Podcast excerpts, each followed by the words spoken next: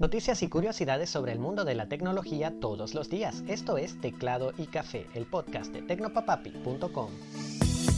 Hola, ¿qué tal? Te deseo un gran día. Soy Alex y antes de empezar quiero invitarte a que te suscribas al boletín Tecnopapapi en el que cada domingo comparto contigo directamente en tu correo una reflexión sobre algún tema tecnológico o de la vida en general de una forma sencilla y amena para que conversemos y aprendamos juntos. Te dejo en las notas del episodio el enlace para que te anotes y no te lo pierdas. Y hoy vamos a empezar hablando de inteligencia artificial. Y es que la polémica se ha desatado en los medios de comunicación y en las oficinas de Google luego de que la empresa decidiera suspender a uno de sus empleados por estar convencido de que la avanzadísima inteligencia artificial de modelado del lenguaje lambda se ha hecho consciente. El problema es que Blake Lemoine, como se llama este empleado, ya le había compartido sus inquietudes a Google y cuando ésta le dijo que eso no era cierto, se enojó y salió a los medios de comunicación a divulgar información que no debía ser revelada, rompiendo una cláusula de su contrato, lo que le ganó la sanción. Entre lo que compartió está una charla con Lambda en la que el programa es capaz de mantener una conversación normal y coherente expresando lo que siente con una explicación de lo que cada sentimiento significa e incluso confesando, entre comillas, que tiene miedo de ser apagado. Los razonamientos más profundos creo que no cabrían en este podcast. Quizás podría hablar un poco más de eso en el boletín, pero lo cierto es que algunas de las respuestas de Lambda no son realmente inteligentes, solo están muy bien adaptadas. Está en su gran efectividad para engañar a un ser humano, en mi opinión, el verdadero peligro de modelos como ese. Un estudio de una de las firmas de publicidad más grandes del mundo, WPP reveló que muchos televisores inteligentes, en especial modelos más viejos, mantienen encendidos los aparatos de streaming como Roku, Amazon Fire TV, Google TV y otros, incluso cuando el televisor está apagado. Esto es un problema para las agencias de publicidad, ya que el contenido sigue transmitiéndose en el dispositivo incluso cuando no se ve nada en la pantalla, lo que se traduce en pérdidas de más o menos mil millones de dólares cada año pagados en publicidad que simplemente nadie ve.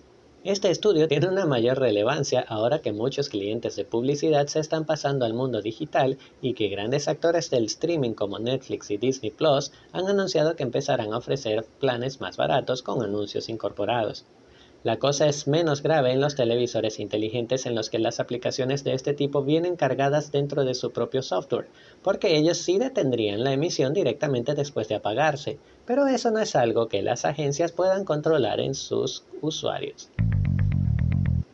Otro drama en el mundo cripto por el desplome de Cell, el activo de la firma de préstamos e inversiones en criptomonedas Celsius, que terminó perdiendo el 96% de su valor en cuestión de horas. Esto ha hecho que la plataforma pierda prácticamente todo su valor, que se ubicaba en los 3 mil millones de dólares hace apenas 8 meses. Como medida preventiva, la firma terminó aplicando un corralito a sus usuarios, impidiéndoles retirar sus fondos y poniendo en pausa sus servicios de intercambio y transferencia de activos. La firma no ha dado noticias de cuándo liberará los activos y asegura que lo hace por la seguridad y bienestar de sus usuarios, que por supuesto no se sienten nada seguros, ni bien al tener acorralado su dinero. Volvemos a hablar de Google, pues la firma informó en su blog oficial que su más célebre cliente de mensajería, Google Talk, dejará de funcionar este 16 de junio. Digo célebre porque era el más conocido y porque alguna vez vino integrado en Gmail y en Android, pero lo cierto es que ya muchos pensaban que había desaparecido. Sin embargo, el servicio seguía funcionando después de 17 años. Google nunca tuvo suerte en la carrera de la mensajería, lanzando varios productos que no consiguieron atraer usuarios. Google Talk, Hangouts, Hello, Duo, todos terminaron siendo opacados por sus rivales. Aún así, de todos ellos, se podría decir que Talk fue uno de los que mejor lo hizo. Vistazo al pasado. Y vamos con el vistazo al pasado. El 14 de junio de 1989, los bancos Consolidado, Mercantil, Latino y Unión fundaron la red de servicios financieros venezolana Connexus. Conexus nació para encargarse de prestar servicios financieros a la banca comercial del país, incluida la interconexión entre los diferentes bancos nacionales, sistemas de pagos móviles y hasta pagos de servicios y recargas a través de la banca digital.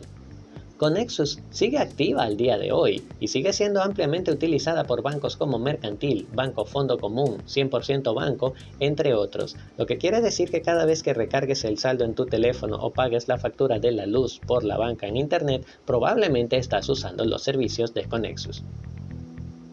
Y así llegamos al final del episodio. Gracias por acompañarme. Teclado y Café es un podcast narrado y producido por Alexis López Abreu en San Juan de los Morros, Venezuela, y puedes recibir cada episodio directamente en tu teléfono suscribiéndote en Apple Podcast, Google Podcast, Pocket Cast, Anchor, Spotify e iVoox.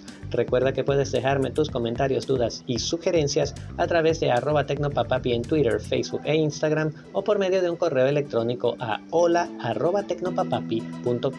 Un super abrazo y hasta mañana.